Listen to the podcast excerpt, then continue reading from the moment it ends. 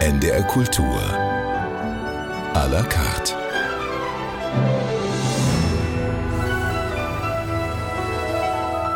Hallo und herzlich willkommen. Ich bin Charlotte Ölschlegel und freue mich heute, die kammermusikalische Allzweckwaffe des Nordens zu begrüßen, hier bei à la carte, und zwar das Kaiserquartett. Schön, dass ihr da seid. Ja, hallo. Moin, schön, dass wir hier sein können. Ich muss gestehen, es ist eher das Kaiser-Duo, denn so viel Platz hätten wir im Studio nicht gehabt für fünf Personen. Aber ich freue mich trotzdem, dass Martin Benz, Cellist, und Ingmar Süberkrüpp hier da sind. Beide schon ja seit fast 20 Jahren Teil dieses Ensembles, die sich zum Beginn der Karriere einen Namen gemacht haben als Studio Band, könnte man fast sagen, als Studio-Streichquartett. Sie haben mit MusikerInnen wie Roger Cicero oder Pianist Chili Gonzales gearbeitet und so nach und nach kamen dann immer mehr eigene Stücke, Solowerke sozusagen. Ein erstes Album 2019 mit dem Titel Kaiserquartett und jetzt ist ein zweites erschienen. Empire heißt es. Darüber werden wir heute sprechen. Aber ähm, ich fange mal an mit der Geschichte des Streichquartetts, die ja wirklich Jahrhunderte alt ist, von Papa Haydn bis heute sozusagen.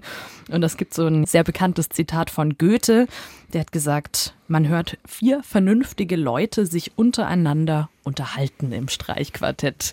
Wie ist das bei euch? Empfindet ihr das gemeinsame Spielen wirklich als Gespräch? Ja, ich finde es schon, das trifft es eigentlich ganz gut. Also, äh, ob die alle vernünftig sind, weiß ich jetzt nicht. Aber dadurch, dass wir unsere eigene Musik spielen, können wir viel mehr Augenmerk darauf legen, was der Charakter des Einzelnen sozusagen in das Streichquartett einbringt oder äh, am besten einbringen kann. Und insofern empfinde ich das gar nicht so schlecht. Also das Zitat trifft es ganz gut, dass man irgendwie das, was man zu sagen hat, äh, sagt und das auch in der bestmöglichen Form auch tun kann, weil wir einfach das spielen, was wir selber schreiben. Was sind so eure Lieblingsthemen, über die ihr euch musikalisch unterhaltet? Boah, das ist schwer so zusammenzufassen, weil wir alle vier eigentlich recht unterschiedliche musikalische Sozialisation auch erfahren haben. Und natürlich haben alle geübt, ihr Instrument und auch studiert. Aber da geht es dann doch recht weit auseinander. Ja, was für musikalische Hintergründe treffen da bei euch aufeinander? Ja, also die ganz klassischen, ähm, dann bis zum Jazz und auch, ja, Ingmar Berkeley studiert. Und ja. Ich komme, ich habe ich hab früher immer sehr viel so Indie, Indie-Rock gehört und Elektro und ähm, habe immer Bratsche gespielt und begeistert und das fand ich auch immer toll, aber es war irgendwie komischerweise in der Musik, die ich gehört habe, eigentlich selten Bestandteil, also zumindest nicht so sehr prominent. Und habe dann Filmmusik studiert und äh, so, aber halt auch Bratsche vorher. Und ähm, aber das, ja, das war immer so, dass ich andere Musik gehört habe, als ich gespielt habe. Auch wenn mir das Spielen von klassischer Musik immer sehr viel Spaß gemacht hat, tatsächlich. Mhm. Ich finde das eigentlich total schön, dass ihr so viel im popmusikalischen Bereich macht, weil das Streichquartett ja auch einfach so naja, klischeebehaftet ist oder auch so hoch angesehen ist, wird ja immer gesagt, das Streichquartett, das ist die Königsdisziplin der klassischen Musik.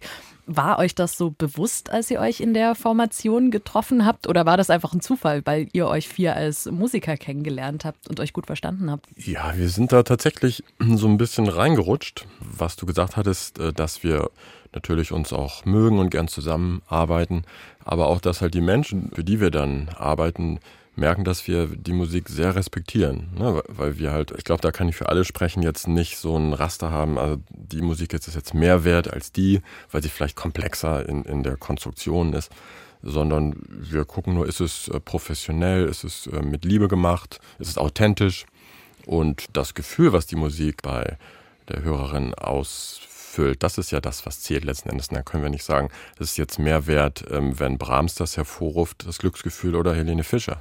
Mhm.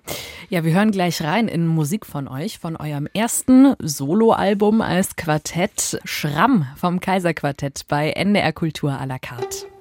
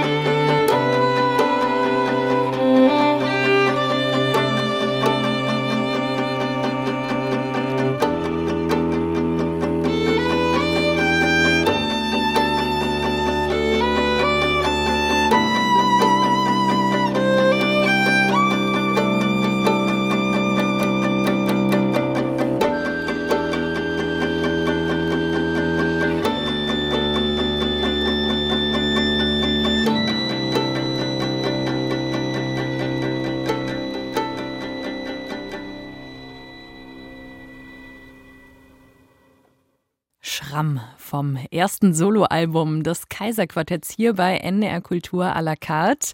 Und zwei Mitglieder des Quartetts sind heute zu Gast, weil ein neues Album rausgekommen ist. Empire heißt es. Wie ist das für euch jetzt, Musik von dieser alten Platte zu hören? Ja, das ist immer ganz interessant zu sehen, wie, wie anders die ist als das, was da jetzt als ein zweites Album rausgekommen ist. Das erste Album hat ja Chris von Rautenkranz mit uns gemacht und Chris von Rautenkranz ist, ist so Hamburger Schule, so Blumfeld, die Sterne. Als ich so 15 war, fand ich den, dachte ich so, wow, das ist der, das ist der coolste Produzent. Und das ist alles sehr bandmäßig aufgenommen auch. Äh, mir ist gerade aufgefallen, dass ich hier auch die ganze Zeit so ein bisschen rumschlinger, weil ich gar nicht weiß, wie ich euch nennen soll. Streichquartett, Band, Ensemble. Ich habe das Gefühl, ihr seid eigentlich eher eine Band. Ja, genau, weil wir spielen ja unsere eigenen Kompositionen, auch wenn jetzt nur einer in der Band komponiert. das ist natürlich auf den Leib geschrieben und wir sind ja dann auch noch beteiligt, wenn die Stücke entstehen und schmeißen auch öfter mal was um. Aber wir sehen uns 100% als Band. Ja, jetzt im Vergleich zum ersten Soloalbum, was war anders im Entstehungsprozess von Empire? Also in erster Linie hatten wir natürlich, wir müssen es wie alle anderen auch mit einer, einem Mangel an Konzerten zu kämpfen. Und beim ersten Album haben wir dieses Album komplett rund, rund gespielt live. Also wir hatten das, wir haben immer die Möglichkeit gehabt, die Stücke vor Publikum auszuprobieren, haben die auch tatsächlich dann noch geändert. Also es gibt von vielen Stücken verschiedene Varianten. Das fiel jetzt beim zweiten Album komplett weg. Das ist einfach so entstanden, teilweise im Studio zusammengebaut. Also wir hatten es, es gab Stücke, die haben wir vorher tatsächlich nicht geprobt, sondern wir sind ins Studio gegangen und haben die da zusammen erarbeitet, ähm, was natürlich ein völlig anderer, anderer Ansatz ist. Das macht das Ganze ein bisschen aufregender, weil ehrlich gesagt, wenn man Musik ausprobiert vor Publikum, dann weiß man, wie die funktioniert und kann sich da sehr gut drauf verlassen. Und wenn man das so gar nicht weiß, dann ist das äh, auch spannend. Also es ist ein bisschen anders mhm. als. Und ein viel längerer Prozess. Das erste Album haben wir innerhalb von fünf Tagen, glaube ich, aufgenommen und dann nochmal einen Tag hinterher. Und jetzt waren wir innerhalb eines Jahres äh, viermal in Osnabrück im Studio. Mhm.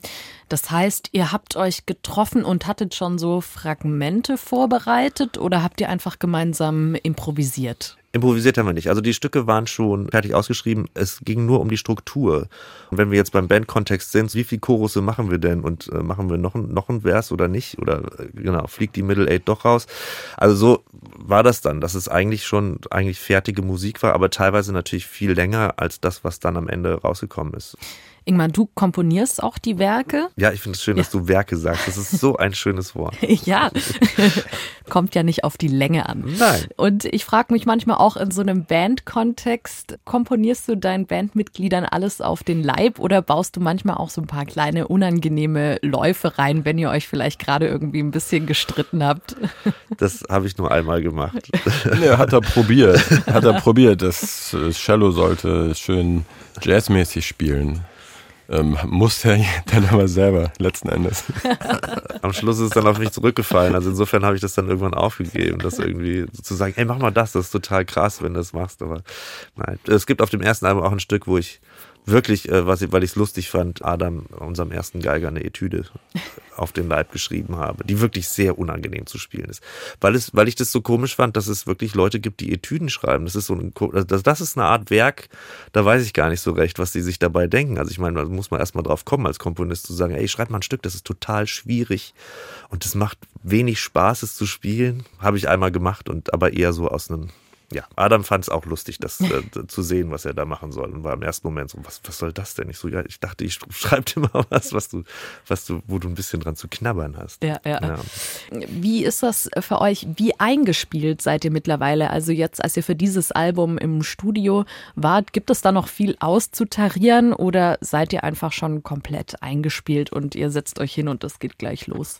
Nee, das ist natürlich, kennt man sich sehr gut und richtet sich ja auch intuitiv dann nach den anderen, aber es ist jedes Mal bei Null geht's los. Also auch dadurch, dass es ein anderes Studio war, ganz andere akustische Gegebenheiten als beim Cloud Hill, beim ersten Album. Jetzt haben wir in der Fattoria Musica, das ist ein alter Bauernhof, der ist umgebaut, eher ein klassischerer Raum. Wir haben auch ein bisschen anders Soundgewand uns diesmal vorgenommen, nicht mehr so ein Punch in the Face, sondern ein bisschen, ja, schön abends ähm, am Kamin, intim Kammermusik klang. Ne? Also das war schon anders. Also ich fand vor allen Dingen, weil auf diesem neuen Album sind ja im Gegensatz zu dem alten Album Vokalisten dabei. Das heißt, es wird auch gesungen. Und da ist es einfach so, ich finde so unter uns diesen Klang zu kriegen, das ist eine Sache, aber das ist dann doch nochmal was anderes, wenn da drüber jemand singen will, also man sozusagen ein Playback für jemanden erstellt.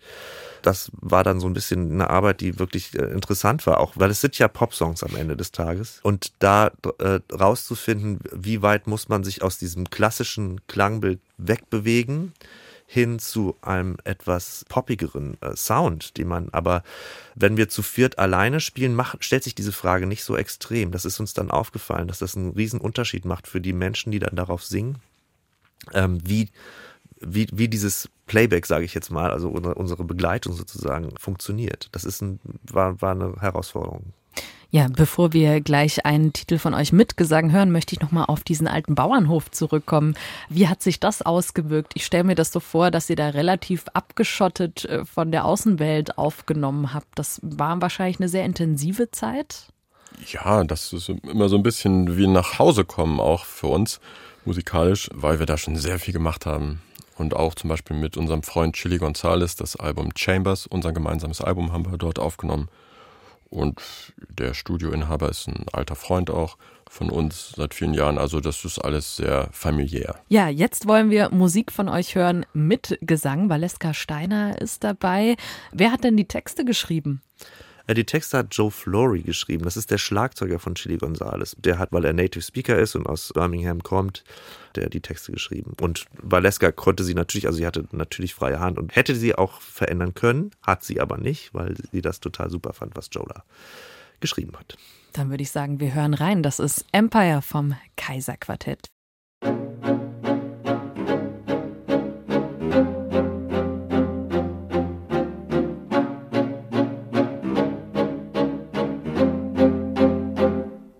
in the lake.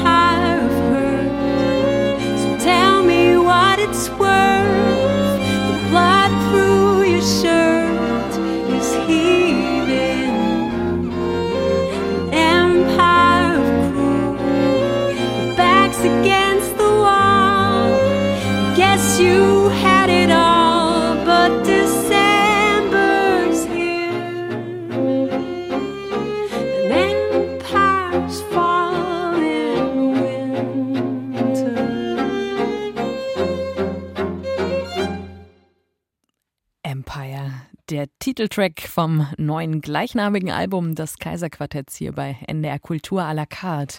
Empire, was steckt dahinter für eine Geschichte? Wir haben uns überhaupt nie damit beschäftigt, dass ein Album ja einen Namen haben muss. Beim ersten war es relativ einfach. Es heißt Kaiserquartett. Kann man nur einmal machen. Ne, genau, kann man einmal machen. Meine Idee, einfach Kaiserquartett, eine 2 dahinter, kam jetzt nicht so gut an. Und dann haben wir halt überlegt und äh, das war so der Titelsong, war uns irgendwie klar. Und haben wir Joe befragt, was er sich denn da gedacht hat beim Text. Und der hat mir erklärt, dass ähm, es geht um einen König, der sehr größenwahnsinnig war, King Canute, ein nordischer König, ist der Sage. Und der hat halt gesagt, ja, ich kann die Tide zur Umkehr bewegen mit meinem Fingerzeig. Und dann ist er mit seinen Gefolgsleuten an den Strand geritten und gesagt, jetzt mehr ist, bewege dich.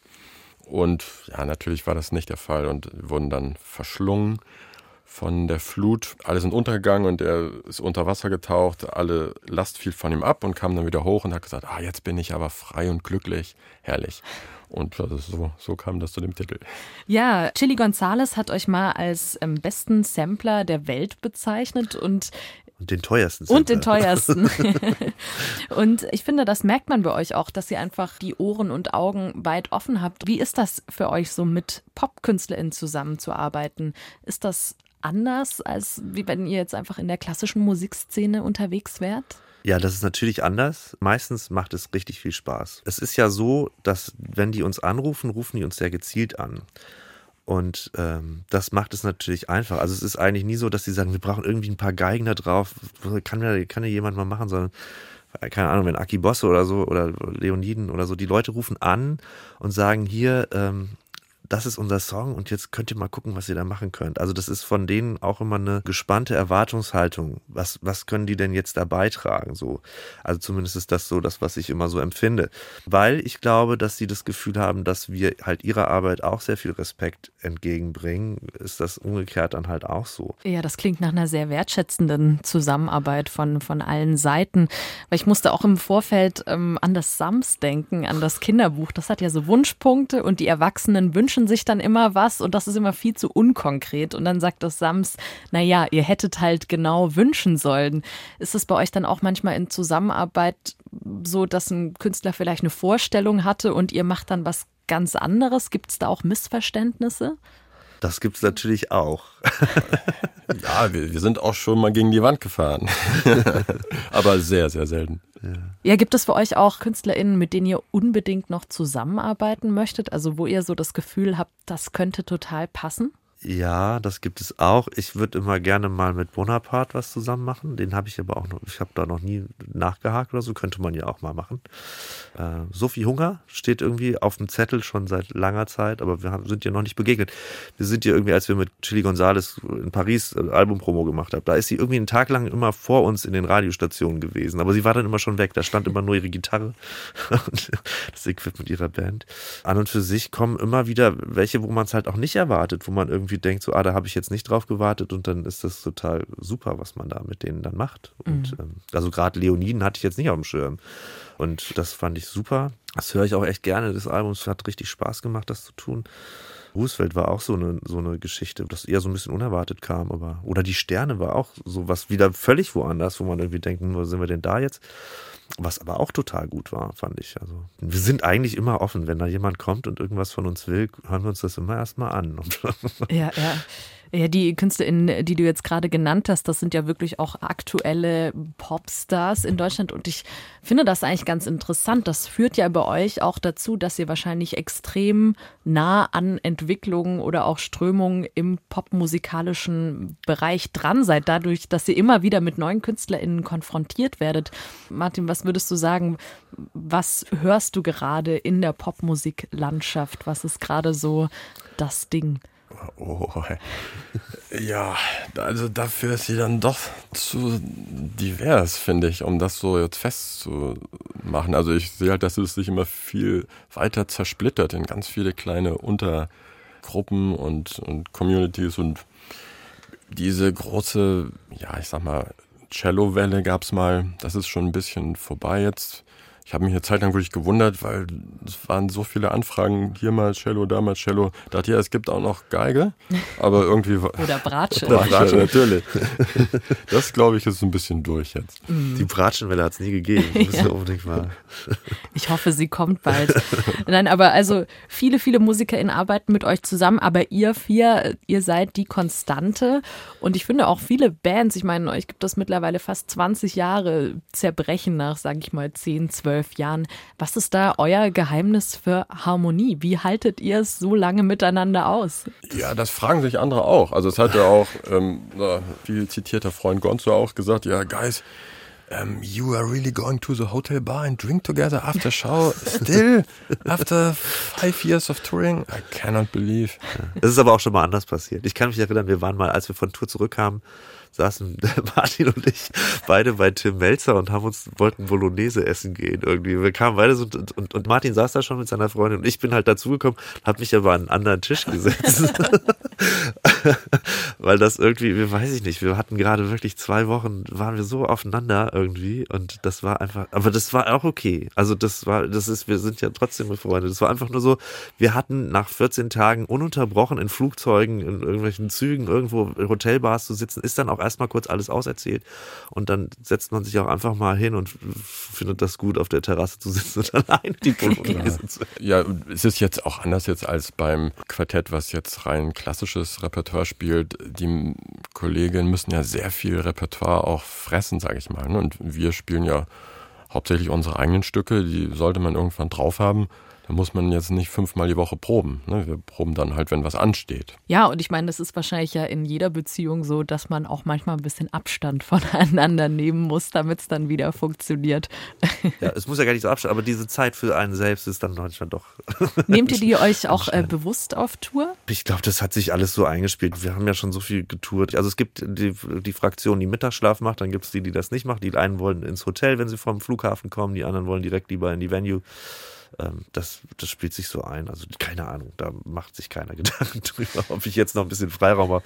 Der Soundcheck muss gemacht werden und dazwischen guckt man, wo man seine, seine Zeiten findet, wo man äh, das machen kann, was man glaubt zu brauchen, um abends dann topfit auf der Bühne zu sitzen. Auch wenn wir vielleicht jetzt nicht fünf Tage die Woche proben, ist es natürlich unheimlich wichtig, dann auf der Bühne äh, auf der Höhe zu sein und nicht irgendwie dann müde da rumzusitzen. Und das kann schon mal passieren. Ich meine, diese, dieses Tourerei, man stellt sich das ja immer so schön vor, aber wenn wir dann mehrere Termine hintereinander haben, das ist auch manchmal, dass wir um vier Uhr aufstehen und zum Flughafen fahren müssen, dann irgendwo hinfliegen und das, das kann einen auch schon mal ganz schön schlauchen. Also bestens aufeinander eingespielt. Ist das Kaiserquartett.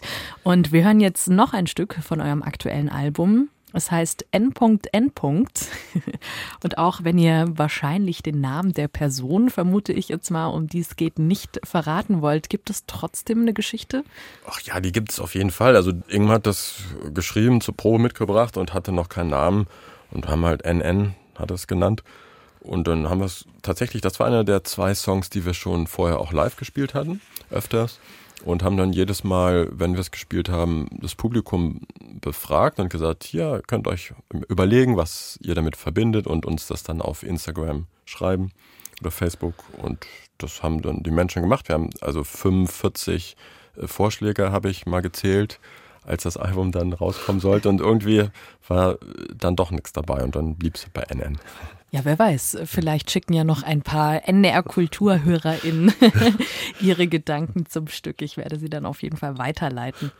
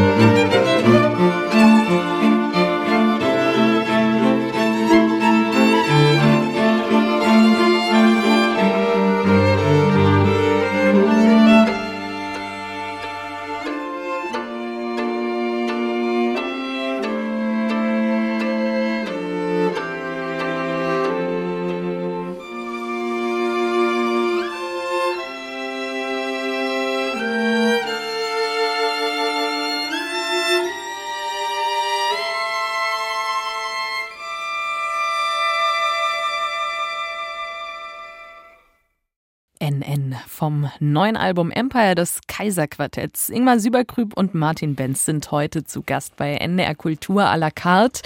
Und das Kaiserquartett widerlegt erstmal ein großes Klischee über Streichinstrumente, finde ich. Man sagt nämlich so im Volksmund, StreicherInnen können nicht swingen und nicht grooven.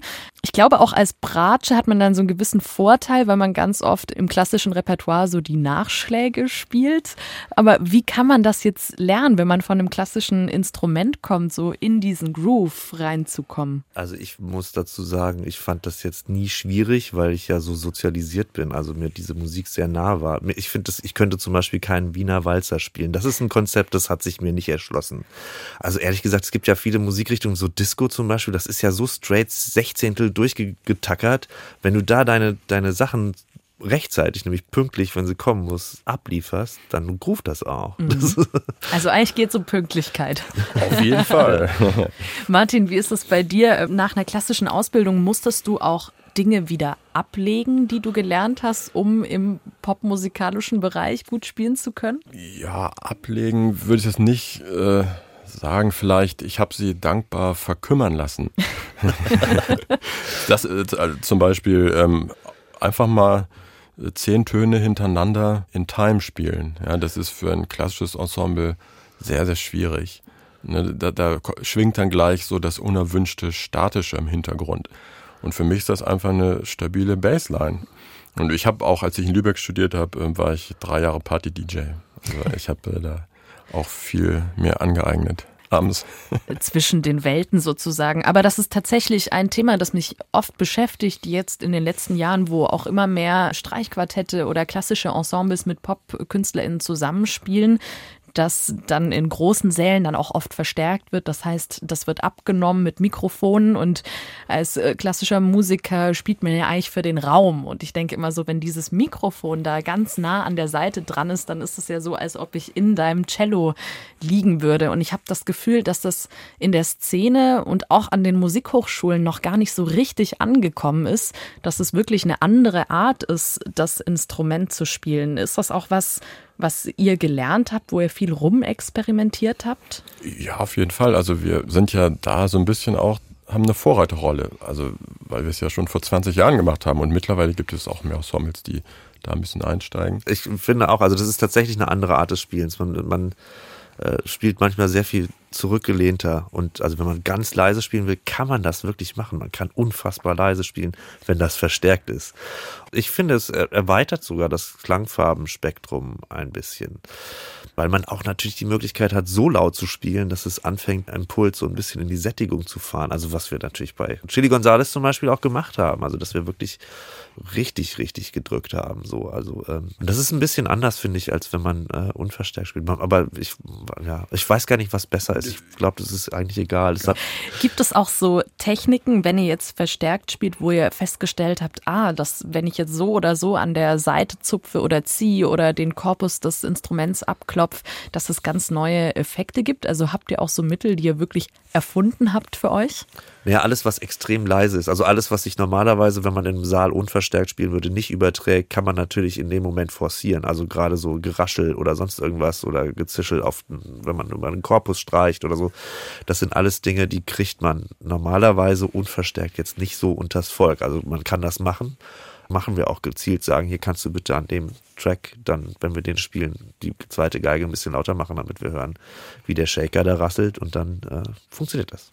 Oder Pizzicato-Arten, ne? verschiedene Pizzicati-Arten in einem Song, das ist auch unverstärkt sehr schwierig. Ja, man hat irgendwie eine größere dynamische Range, die man bespielen kann. Also eine gute Chance, sich auch als Musikerin damit zu beschäftigen, wie man mit diesen Instrumenten mit Mikrofon umgeht. Und ich möchte trotzdem noch was bei dir, Martin, zu deiner klassischen Ausbildung fragen. Ingmar hat sich jetzt nämlich gleich ein Stück gewünscht, ähm, das wir in einer Aufnahme der Mecklenburgischen Staatskapelle Schwerin dabei haben. Und so an der Musikhochschule gibt es ja so verschiedene Karrieremöglichkeiten. Man kann Solistin werden, das ist so der, der beste Fall. Vielleicht Kammermusik machen, man möchte vielleicht ins Orchester. Die meisten machen am Ende wahrscheinlich eher was Pädagogisches. Wie war das bei dir? Hast du dir damals auch gewünscht, im Orchester zu spielen und dich, ja, als Beruf in diesen Klang reinlegen zu können? Nee, es war jetzt tatsächlich nicht so, dass ich da so einen klaren Plan hatte. Ich habe das immer gemacht, weil es mir Spaß gemacht hat und immer so the next step. Dann war irgendwie jung musiziert, okay, hast du gewonnen. Next Step, äh, gut, dann fährst du nach Hannover zum Professor, Next Step, Aufnahmeprüfung. Dann habe ich studiert und festgestellt, ah, okay, also sieben Stunden üben am Tag ist schon mal nix für mich. Ne? Drei ist okay, vier, okay, kommt mal vor, fünf, dann reicht's mir. Also Solist, nö. ich habe dann schon beim Studium in Hamburg Studiojobs gespielt. Das hat mir sehr gut gefallen. Da habe ich auch Wolf Kerscher kennengelernt, als er gerade nach Hamburg kam. Und da haben wir auch schon sehr viel zusammen gemacht. Also ich habe ja auch, als ich angefangen habe zu studieren, dachte ich auch, ich, will, ich weiß nicht, das hat sich so ergeben und ich habe dann aber sehr schnell festgestellt, dass das, was mir am Orchesterspielen Spaß gemacht hat, wenn das dann plötzlich ernst wird und die Leute damit Geld verdienen, irgendwie ein bisschen einen anderen Groove bekommt. Und der hat mir gar nicht gefallen. Deswegen habe ich dann relativ schnell beschlossen, das eben nicht zu wollen, sozusagen, auch wenn ich quasi auf dem Weg schon war irgendwie.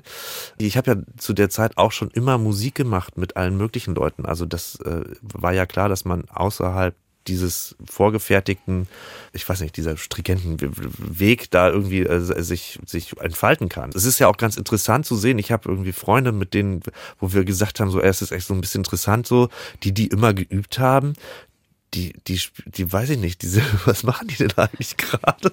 So, manchmal kommt man sich vor, als wäre das eine Riesengaunerei, wenn man irgendwie äh, dann in der Elbphilharmonie spielt und denkt so, äh, die haben doch immer gesagt, wenn du nicht übst, wird das nie was. Äh, oder nicht acht Stunden am Tag dich damit beschäftigst und jetzt genau das machst, was wir sagen. Es ist nur ganz schön dann zu sehen, dass das wirklich auch funktioniert. Ja, ja. Wir hören jetzt deinen Wunsch, Lyric for Strings von George Walker. Warum hast du dieses Stück mitgebracht?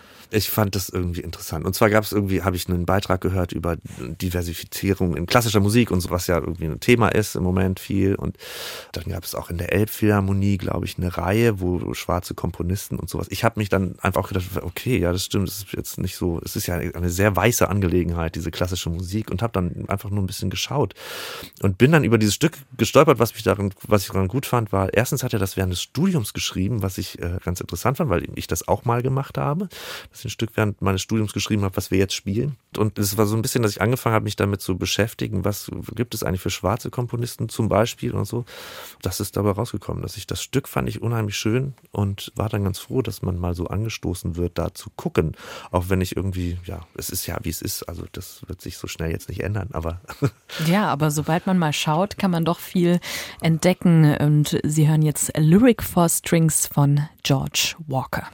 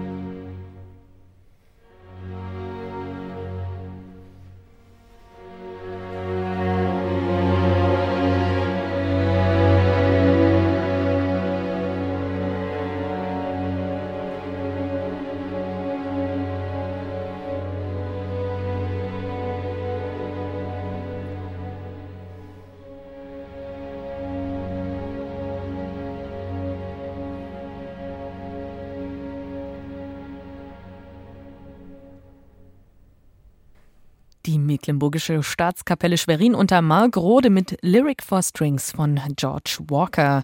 Ein Wunsch des Kaiserquartetts hier bei NDR Kultur à la carte. Am 22. März geht's los auf große Empire Tour durch Deutschland. Es sind auch zwei Stops in Norddeutschland dabei. Einmal am 24. März in der Hamburger Elbphilharmonie und dann am 27. April bei Feinkost Lampe in Hannover. Und ihr habt euch für diese Sendung beide sehr ruhige äh, Stücke ausgewählt. Da habe ich mich jetzt gefragt, ist das gerade so ein bisschen die Ruhe vor dem Sturm? Ach nee, das war jetzt gar nicht so bewusst. Ich wusste ja nicht, was Ingmar wählt. Ich bin sehr gespannt. Es ist schön, wieder auf Tour zu gehen, so richtig, so mit viele Termine hintereinander und so. Das war ja irgendwie in den letzten zwei Jahren alles sehr gestückelt. Immer im Sommer und dann immer so im Oktober ist die Saison vorbei und dann, okay, tschüss, wir sehen uns im März zu machen. Weil sich natürlich, wenn man das macht, auch sehr viel entwickelt auf der Bühne und beim, in den Stücken und in der Musik. Man will ja immer nach der Tour gerne das Album nochmal neu aufnehmen. Ja. Das ist, geht ja allen so. Ist das bei euch dann immer so, dass das letzte Konzert der Tour das Beste ist? Das weiß ich nicht, aber es gibt immer welche, die dann besonders gut sind. Das kann eben auch mal vor, weiß ich nicht, äh, in, in irgendeinem Mini-Club in, in, äh, in Hintertupfing sein, dass das richtig gut wird. Oder das erste, wie von der ersten Tour in Frankfurt. In der Brotfabrik hat der Hessische Rundfunk mitgeschnitten und hatten so ein bisschen Respekt und dachten, oh, warum gerade das erste Konzert mitschneiden? Das war ein sehr gutes Konzert. Es ist natürlich, das ist also gerade weil wir auch auf der Bühne relativ viel erzählen, auch zu den Stücken und so. Das sind so Sachen, die grooven sich einfach ein, wenn man viel, viel auf der Bühne ist. Passt ihr eure Konzerte dann auch auf die unterschiedlichen Räume an? Ich meine, ihr spielt jetzt in sehr unterschiedlichen Venues. Nö, eigentlich nicht. Also das Würde ich auch sagen. Also das ist eigentlich egal. Wir spielen immer, immer das, was wir spielen wollen. Was ist der Unterschied zwischen Feinkost, Lampe und der Elbphilharmonie? Das weiß ich natürlich noch nicht. Mal schauen. Finde ich Naja. ganz schön. Das ist, das ist natürlich ein ziemlich weites Spektrum, was wir da jetzt gerade haben. Aber seid ihr dann ähm, automatisch zum Beispiel in einem Saal wie der Elbphilharmonie nervöser oder ist das eigentlich auch immer das gleiche Gefühl und man geht jedes Mal neu in den Abend? Nervös wird man eigentlich, finde ich zumindest, erst dann, wenn man merkt, es gibt technische Schwierigkeiten oder der Raum arbeitet nicht für einen. Das haben wir aber auch in der Elbphilharmonie schon erlebt. Insofern, äh, das ist was, was einen nervös macht. Wenn man in der Elfi spielt, ist es ja, finde ich, immer so ganz lustig, dass es sich auf der Bühne immer sehr familiär anfühlt, weil man ja sowieso nicht viel sieht. Man sieht irgendwie so da unten so die ersten 200 Sitze. Also ist das irgendwie kein, kein Ding, wo man irgendwie äh, das Gefühl hat, man wäre in so einem großen Sa Raum, außer man hat halt sehr viel Luft um sich rum, aber das spielt nicht so eine Rolle. Aber wenn, wenn man merkt, so technisch wird schwierig oder der Raum klingt nicht oder solche Sachen, die, die machen einen nervös, wenn man dann merkt, dass man kämpfen muss. Ähm, wir kommen schon zum letzten Musikstück in der heutigen Ausgabe von NDR Kultur à la carte. Und zwar ist es ein Wunsch von Martin. Die Nummer eins aus dem Miserere von Gregorio Allegri. Was hat's damit auf sich? Ähm, ja, ich habe ja seit meinem fünften Lebensjahr viel Zeit im Domchor verbracht ähm, und dann im Jugendchor, bis ich 18 war, weggegangen bin zum Studieren. Und ich verbinde einfach mit Chormusik, auch gerade mit Renaissance-Chormusik, also die schöne Erinnerung daran. Ähm, und ich habe jetzt in den letzten Jahren auch ja öfter mal darüber nachgedacht, weil ich habe ja wirklich nur gute Erinnerungen. Es gibt ja einige Menschen, die da auch ganz üble Sachen erlebt haben oder sagen wir lieber überlebt haben. Und ja, denen möchte ich das einfach widmen, weil die den Mut haben, gegenüber jetzt einer fast 2000, 2000 Jahre alten Organisation mal die Stimme zu erheben. Und ich finde, das verdient Respekt, zumindest mein.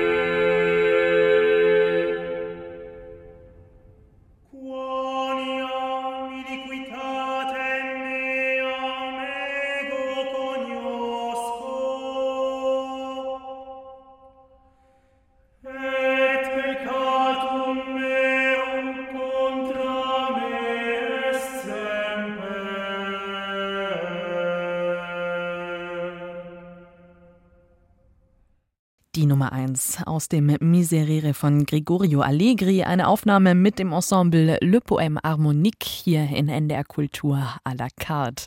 Das Kaiserquartett ist da und bevor wir uns von euch verabschieden, möchte ich noch so einen kleinen Eindruck mit euch teilen, den ich äh, vor allem in der Filmmusik im letzten Jahr hatte. Es gibt so einige Serien wie Bridgerton beispielsweise, da geht es so um den englischen Adel und da werden dann immer so Bälle gezeigt, wo die hohe Gesellschaft die Töchter hinschickt, um Männer kennenzulernen. Und im Hintergrund, auch in vielen anderen Serien, sitzen immer klassische Musiker. Die spielen natürlich nicht live, aber der Soundtrack besteht zum größten Teil aus so Streichquartett-Arrangements von aktuellen Pop-Hits von Billie Eilish und Co. Glaubt ihr, dass das, was ihr jetzt eigentlich schon seit 20 Jahren macht, gerade auch wieder ein Revival erlebt? Ich finde es sehr schwer zu sagen, ehrlich gesagt. Weil es ist natürlich, das wird jetzt so inflationär gemacht, dass man irgendwie, also jede Plattenfirma will ihr eigenes Album haben, damit die auf TikTok dann irgendwie äh, ihre Sachen da unterbringen. Und die Streicherversion von, weiß ich nicht, Billie Eilish und Weekend und wie sie alle heißen.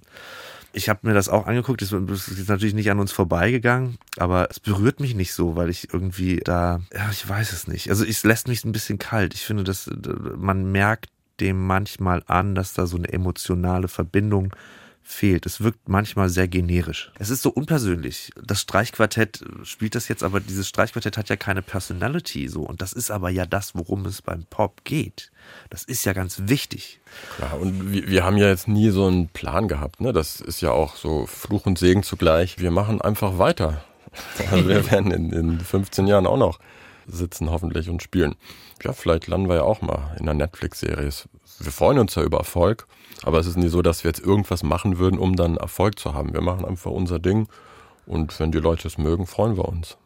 Das sind wunderbare Aussichten und eigentlich auch ein schönes Schlusswort. Ich bedanke mich ganz herzlich beim Kaiser Duo. Schön, dass ihr da wart und äh, viel Spaß auf der Empire Tour des Kaiserquartetts. Vielen, vielen Dank. Vielen Dank. Das war NDR Kultur à la carte mit Charlotte Ölschläge. Machen Sie es gut. NDR Kultur